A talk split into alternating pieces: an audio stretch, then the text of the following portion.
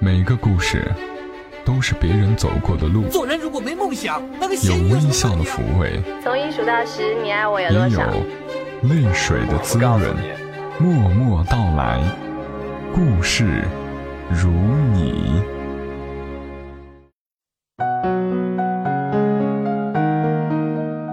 默默到来，故事如你，我是小莫，这里是由喜马拉雅独家播出的《默默到来》。前几天小莫还在美丽的青岛，这会儿已经回到了有些闷热又有些吵闹的长沙，但是觉得特别亲切熟悉。而这一期的《默默到来》也依旧如期而至。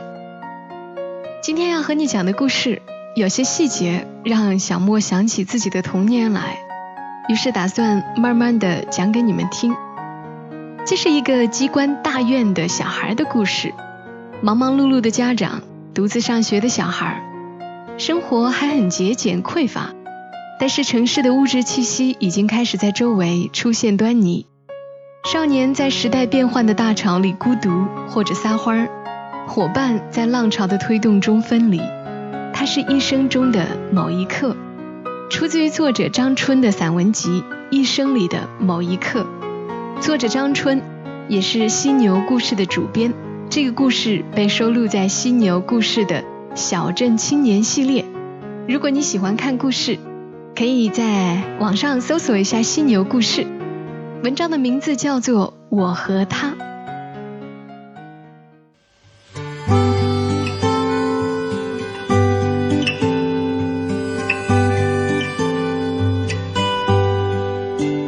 我还记得认识他的情景，那肯定是五岁那年秋天里的某一天，天气很好，清风拂面。我拉着爸爸两个手指头，走过一条下坡，他爸爸蹲在地上洗什么东西，他站在旁边，两只手在肚子前面互相捏着，抿着嘴打量着我。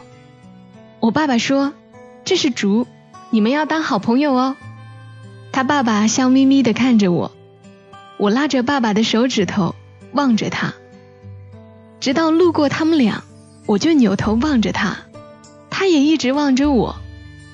又有很多次我自己路过那个下坡，有时候他爸爸在门口做煤球，有时候在给自行车打气，有时候在洗车。叔叔很勤快，总是忙忙碌碌的，他就站在旁边。两只手在肚子前面互相捏着，抿着嘴打量着我。我们是两个慢热的小孩。那时候我们的妈妈都还没有调到县城来，我的爸爸是政府的秘书，我和哥哥住在爸爸的办公室。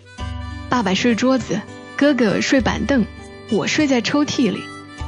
爸爸煮饭别有风格，他大喝一声，把所有东西扔到一起。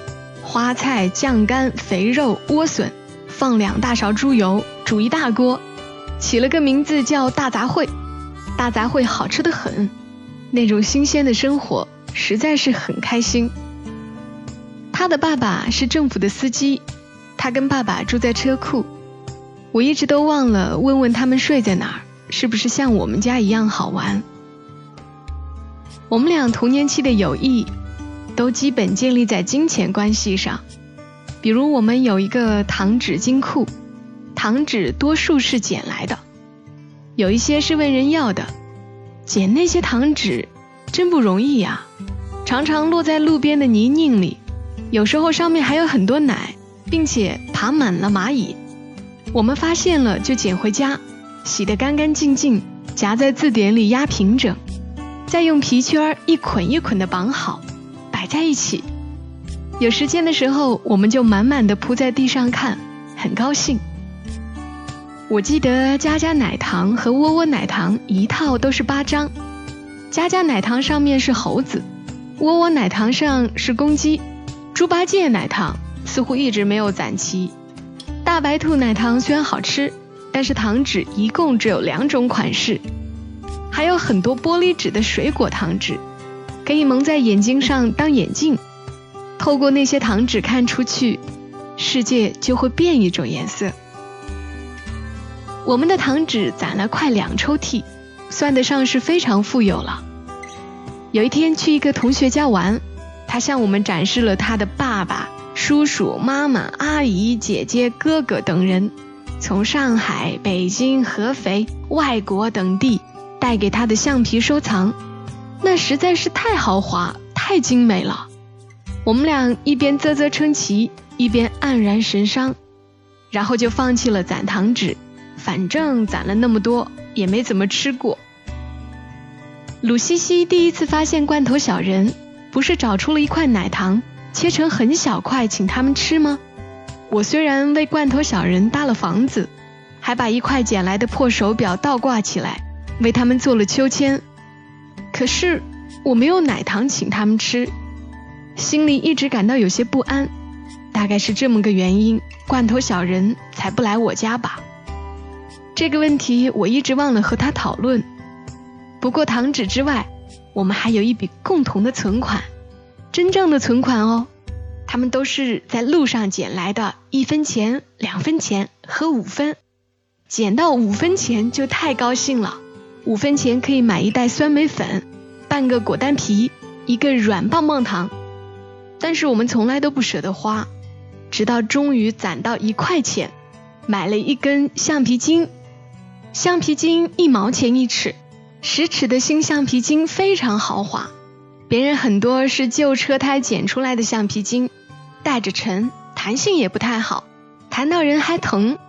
用绑头发的橡皮筋一根一根连起来的那种，又很容易断。总之，我们的橡皮筋是全班最好的橡皮筋。我们俩都不会跳皮筋，都是跳到三框，就是皮筋框在屁股上就到顶了，再到四框齐腰的位置。是无论如何都跳不上去的。我们俩都是可怜巴巴的代家，就是跟着某一家最后一个跳，跳脱了那家人也不会像对待自己人一样救我们，我们只能到旁边去看着，眼巴巴的看他们一路跳到天框，就是把皮筋用手举到头顶的位置。当我们有了自己的橡皮筋以后，每个跳皮筋高手团伙都来巴结我们，一路救我们了。在头一天放学的时候，还要专程来巴结一遍。如果有人骂我们俩笨蛋，马上就有人站出来维护我们。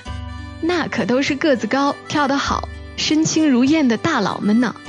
每次决定要把橡皮筋带到学校去的日子，我们都要对对方点头示意，心中怀着某种神圣庄严的自豪感。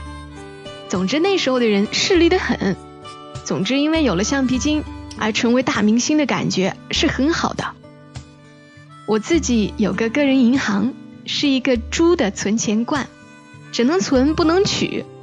虽然也会用发夹拨出几个硬币出来花，但还是渐渐的越来越重。后来那个存钱罐被摔碎了，钱鸽子滚了一地。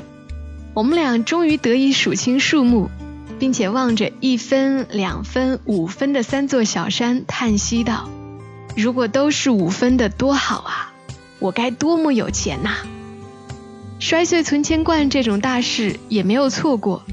这样想来，我们俩在一起的时间实在是太长了。每天手牵手一起去上学，从小学到初中快十年。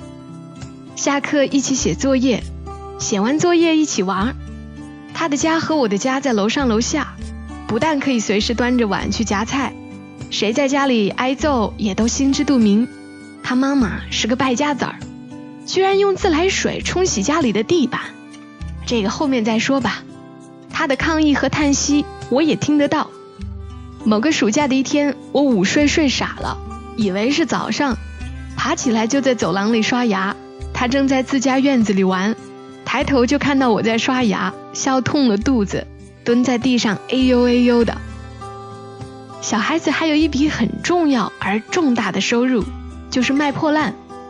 比如我家隔壁的妹妹常把芳草牙膏全挤了，卖牙膏皮。我听到他妈妈骂他：“你还知道啊？还舍不得挤你自己的小白兔牙膏啊？”虽说街上老鼠尾巴拿去卖三不倒老鼠药的摊儿能卖五毛钱一根儿，也想着那样挣大钱，但想来想去。老鼠真是不敢去抓的，老鼠尾巴是万万不敢去捡的。我们俩不敢卖家里的破烂，卖了钱也不敢留着，要上交，所以我们就在街上捡废铁，捡来也不能拿回家，谁知道大人会干出什么事儿？我们在山上找到一个洞，那是我爸爸以前带整个大院的小孩上山野炊挖出的灶洞。我们把捡来的废铁藏在那个洞里，再用很多树叶盖起来，盖完了装作不知道那个洞，轮流走来走去，远远近近的观察，直到放下心来。真是捡了很久很久很久啊！上学和放学的路上，我们连一根铁钉都不曾放过。两个少年根本就没有昂首挺胸、鲜艳的红领巾飘啊飘。我们走路都是死死盯着地面，看到疑似废铁的东西就欢呼着扑上去。我们总想着攒了很多很多，然后一起卖掉，一次也没有卖成钱。一想起在山上藏了那么一大笔财产，就像一团小小的火焰。在心里发着热，发着光，那不就是阿里巴巴的宝山吗？可是后来有一天，哎，天哪，那个洞它空了，完全空了，什么都没了。洞口的树叶被乱七八糟的拨到一边，没有了财宝的洞，只有土，显得非常的醒目。我感到自己的心也被掏空了。那个空空的洞，那种失望，简直无以言表。如果当时知道“崩溃”这个词，我们俩肯定崩溃了。我们垂头丧气，唉声叹气，为了体面也不好意思哭起来。但是我们再也不捡废铁了。当然，这么爱钱的小孩不会被一两次挫折打败。没过多久，我们又发展了一种新的发财计划。起因是向大院里的一个阿姨学了一个新手艺，把绑头发的皮圈缠上毛线，这样皮筋就不会扯住头发了。具体方法是这样的：一只手套上皮圈，毛线打个结系在上面，套皮圈的手一张一合，另一只手拉着毛线，慢慢的就缠上去了。我们马上用捡来的小金库买来很多很多皮圈。因为皮圈只要一分钱一根儿，我们的本钱还是很大的。我们做了很多送妈妈，可是呢，两个妈妈喜滋滋的，需要皮筋就问我们要，从来也没有介绍人来向我们买。定价两分钱一个的皮筋，硬是一个也没有卖出去，都被妈妈们用了。不过，不记得过了多久，市面上有那种皮筋卖了，一毛钱一根儿。拆开里面是一个避孕套皮圈，居然别人一毛钱一根儿也可以卖，我们两分钱一根儿的却卖不掉。我们对这个计划感到心灰意冷，妈妈们也忘了我们会做。有一次，我们的友谊经历了一次非常严峻的考验。我们捡到了一张五块钱，因为这个数目实在太大，都争辩说自己看到的，所以要归自己。两个人又急又气，于是友谊破裂了。整整七天的时间，我俩互相不再说话，不再互相喊着一起去上学，不再一起写作业，在学校也都绕着走。真不知道那段日子是怎么过的。直到有一天，我从楼梯上下来，他从楼梯上去，终于打上了照面。我们愣了一下，立刻就搂在一起哇哇大哭。他说。我好想你呀！我说我也好想你呀。那五块钱后来是怎么办的？我现在真的不记得了。三年级的时候要写日记了，我还记得其中一节课，因为那节课老师念了我的日记。那篇日记写的是我和他去抓蝴蝶，白蝴蝶不稀罕，黑花翅膀的蝴蝶才难抓，要轻手轻脚，不能碰到附近的草。不能说话，还要忍住呼吸。我们抓了许多蝴蝶，其中的一只，我们给它起名字叫大翅膀，因为它的翅膀比谁都大。抓来的蝴蝶都关在两片石棉瓦中间。后来又把那些蝴蝶都放了，但是它们已经飞不起来了。小学的时候，我们并不在一个班。我还记得那天的天气和温度，是个暖洋洋的春天，我坐在窗户边，老师在上面念，我趴在桌子上笑个不停，脸滚烫滚烫的。窗外长着矮矮的小树，树影投在玻璃窗上，绿色的油漆窗框和绿色的树，总之是一片绿。我心里想，多么快乐的童年呐，多么伟大的友谊啊！那时候我可能还不明白。尽管只隔了两间教室，但那就是想念吧。四年级的自然课教大家自己制作电话，就是用两个火柴盒穿上棉线，很远的距离也可以当成电话，可以传声音哦。我们两家那时候住隔壁了，如果可以装一台我们自己的电话，那实在是太棒了，当然要试一试。不过。最后这个实验居然没有成功，原因是这两个财迷比划了一下，舍不得用掉那么长的线。有一天我们一起放学回家，他那天没背书包，把书放在我的书包里，轮流背。走着走着，因为谁应该背久一点吵了起来，当然是东西比较重的人要多背一会儿喽。然后我们把东西全部摊在地上比。你一本语文书，我一本语文书；你一本地理书，我一本地理书；你一个作业本，我一个作业本；你一个文具盒，我一个文具盒；你一支笔，我一支笔；你的橡皮比我的大，就差一点点，我就赢了。我豪迈地看着他，品尝着胜利的滋味儿。就在这一刻，他突然灵机一动：“你比我多一个书包。”我非常震惊，致命的弱点呐！我溃不成军，兵败如山倒。现在想起来，很是愤愤不平。最生气的是，我今年才想到，这件事应该是我赢才对呀。他用我的书包哎。再大一点的时候，家里都有了冰箱。大院里有一位姐姐家早就有冰箱了，她一直警告我们，冰箱门开一次就要用一度电。所以我们经常坐在对方家的冰箱门口，等着谁来开一下门，让我们看一眼。大人们也会说笑话，说某大城市某小保姆为了凉快开着冰箱门打毛线，大家啧啧称奇，认为那位保姆太过分了，那得花多少电费啊？有一次在他家，可能是我们等来等去没有人来，我就开了一下他家的冰箱门，他气得跳起来把我赶走。脆弱的友谊又要破裂了。作为两个非常抠的小孩儿，为了节约自来水，我们还经常把家里要洗的锅碗瓢盆搬到大院的井边去洗。井水不要钱，这是大家都知道的。大人们也一样，所以井边总是围着很多的人洗衣服、杀鱼、洗自行车。以前打的井很多都有水泥砌的搓衣板。我们大院儿的那口井，因为用水的人多，井边的水泥都被水磨得溜溜亮。他经常痛心谴责他爱干净的妈妈，用那么多自来水冲洗家里的地面。他家有一只我们小孩也能拉得动的塑料水桶，而我家打水的桶是很大的铁桶，我根本拉不动那一桶水，所以我常常要蹭他的桶来用。他也常常哀叹。这样绳子很快就要磨坏了。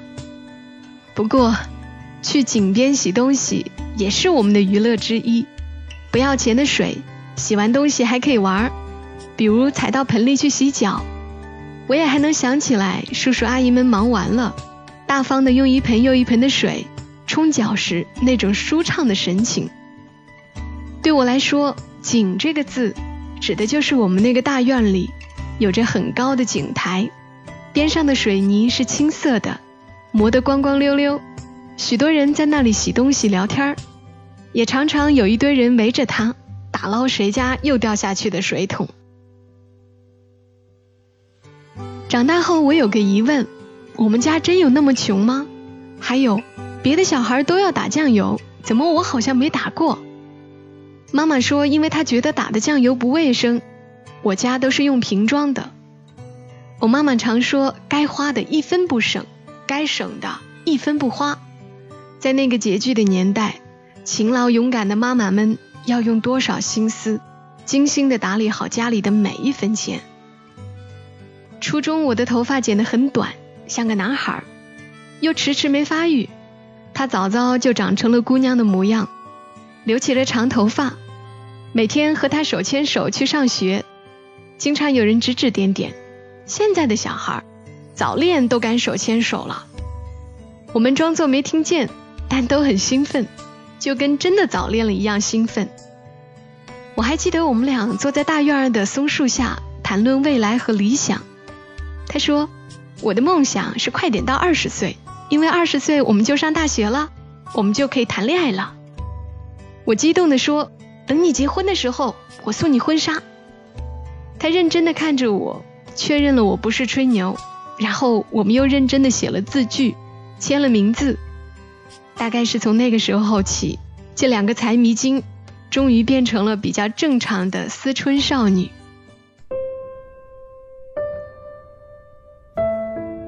在我婚礼的前一天，亲人们从家乡赶来参加。沈娘见到我的第一句话就是。竹今年去世了。原来妈妈一直瞒着我，却忘了给沈娘打招呼。竹是我的好朋友，认识他的时候我五岁，他六岁。我们家住一个院子，每天手牵着手一起去上学和放学。十五岁我出去读书，他在家念高中。第一次离别，他追着我坐的火车。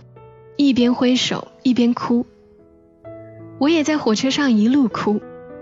后来我们互相写了一尺高的信。现在他死了，在婚礼前我得到这个消息，不知道该怎么办。我也许应该脱下自己的婚裙，换上丧服，坐到一边痛哭，想一想他，然后接着哭，直到哭不动。但是我不可以。因为我正在结婚，在场的人也都是我生命里最重要的人，而且他们都不认识他。但是我也不知道怎样摆脱那种心情，因为他死了，在我的心上有一部分也和他一起死了，那一部分不能和我一起结婚了。我偶尔会想起他，只有电光火石般的一瞬间。日常的生活还在继续。我该怎样捧出那块死去的心来祭奠？我几乎都还没有意识到他死了，又听说他爸爸妈妈的头发全白了。我一直没办法去看望他们，我不知道怎样走进他的家。他的家几乎和我的家一样熟悉。那两个勤快的小孩经常一起去井边打水，洗两个家里的茶杯、茶盘、家具。一起坐在他的房间里照镜子，梳头，学着画眉毛，数我们俩共同的存款。我们每天一起上学放学，一起在路上捡钱、捡废铁、捡糖纸，捡来的糖纸分类捆成一扎一扎。没事儿的时候摊在地上欣赏。在他家厨房边搭的小棚子里，他红着脸问我：“你有没有？”来那个，我却听不懂，因为我连胸部都还没有开始发育。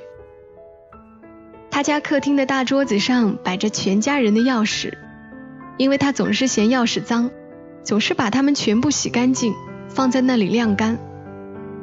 在学校里，他突然来了例假，白裙子都被染红了，我突然变成要保护他的英雄，骑车送他回家。他坐在我的自行车后面。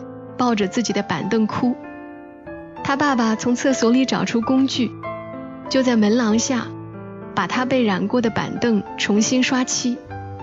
我在楼上也看得见。等我回到学校，调皮的男生把生物书翻到第二十七页递给我，促狭地说：“我知道是来这个啦。”我也当不成英雄了，面红耳赤，手足无措。他写了我坏话的日记本，用订书钉钉好，却被我撬开看。我伤心的哭了，他也伤心的哭着说：“我不是订上了吗？你为什么又看？我现在撕了行吗？这几年我们家搬出了那个大院，再回那个院子，它突然变得很小。我站在任何一处，都可以看到每一片土地，记起那些地方发生的事情。没有一个花坛，我们没有在上面写过作业；没有一块草坪，没有去捡过地木耳；没有一种草，我们没有尝过；没有任何一棵梅花树、橘子树、香樟树。我们没有一起在树下仰着头闻那些花的香。那块空的水泥地上，我们无数次在上面打羽毛球、踢毽子、跳皮筋、抓石头、跳房子。过年时提着灯笼去那里放花炮，在玉兰树围起来的一片草坪里，无数次和大院子里的男孩子们过家家。我打着伞跳楼的时候。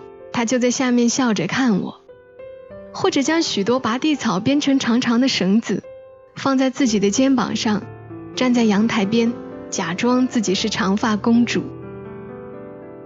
当我蹲下来的时候，那个院子又变得很大，就好像我没有长大过。于是，在每一个地方我都能看见他，但是如今他在哪里，我却不知道。甚至他葬在哪里，我也不知道。我不敢问，我真的一直都不懂，死亡是什么，它意味着什么。我尝试着将它写出来，却发现千头万绪，仍然说不出口。我慌慌张张地写下点点滴滴，却没有感觉到他在我身边，而我依然哭不出来。就好像我不怎么想他似的，就好像他在怪我似的。人究竟有没有灵魂呀？他会不会思念我？会不会怪我？会不会还爱我？他会比我有感觉吗？我还能为他做点什么吗？那个人消失了，爱也会消失吗？和他有关的一切都会消失？什么也不剩下吗？我感到极力承受的东西，为何像是轻飘飘的？为何如此轻盈的东西，却是用尽全力也无法挣脱，也无法坠下的呢？如何谈论一个死去的爱人，和另外一个爱他的人一起谈论他，可以吗？如果我去他家，抓住他妈妈的手痛哭，我们能彼此安慰吗？如果我找到他的初恋男友，十几年我们一起长大的那个男孩子，拨开他，撕裂他，让我们的心一起陷于血泊之中，是好的吗？我去他的墓前，该戴上没有兑现的婚纱吗？当心中有一部分死去的时候，他还能活回来吗？我该希望他活着跳动，呼吸。让热的血使他作痛吗？还是该昂首向前，假装这一次、上一次、这无从说起的无数次都从未发生过？也或者，此刻我的身体没能包住我的心，而他的也一样，在另一个我一无所知的地方，我们的心又见面了。在那里，有两个小孩子在秋风里认识。并且又迷上了存钱。当我想到这里，我突然就信了，漂浮在某个地方的泪水就突然的掉了下来。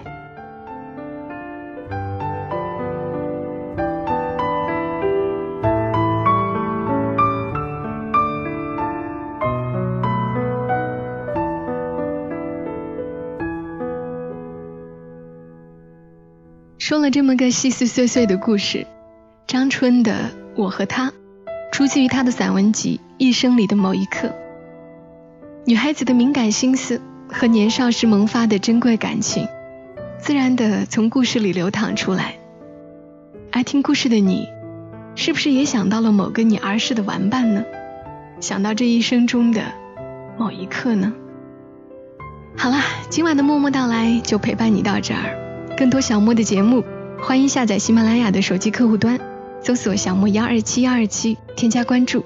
默默到来的微信公众账号是“默默到来”的全拼加一横杠。小莫的新浪微博也是小莫幺二七幺二七。我们下期节目再会吧。小莫在长沙，跟你说晚安。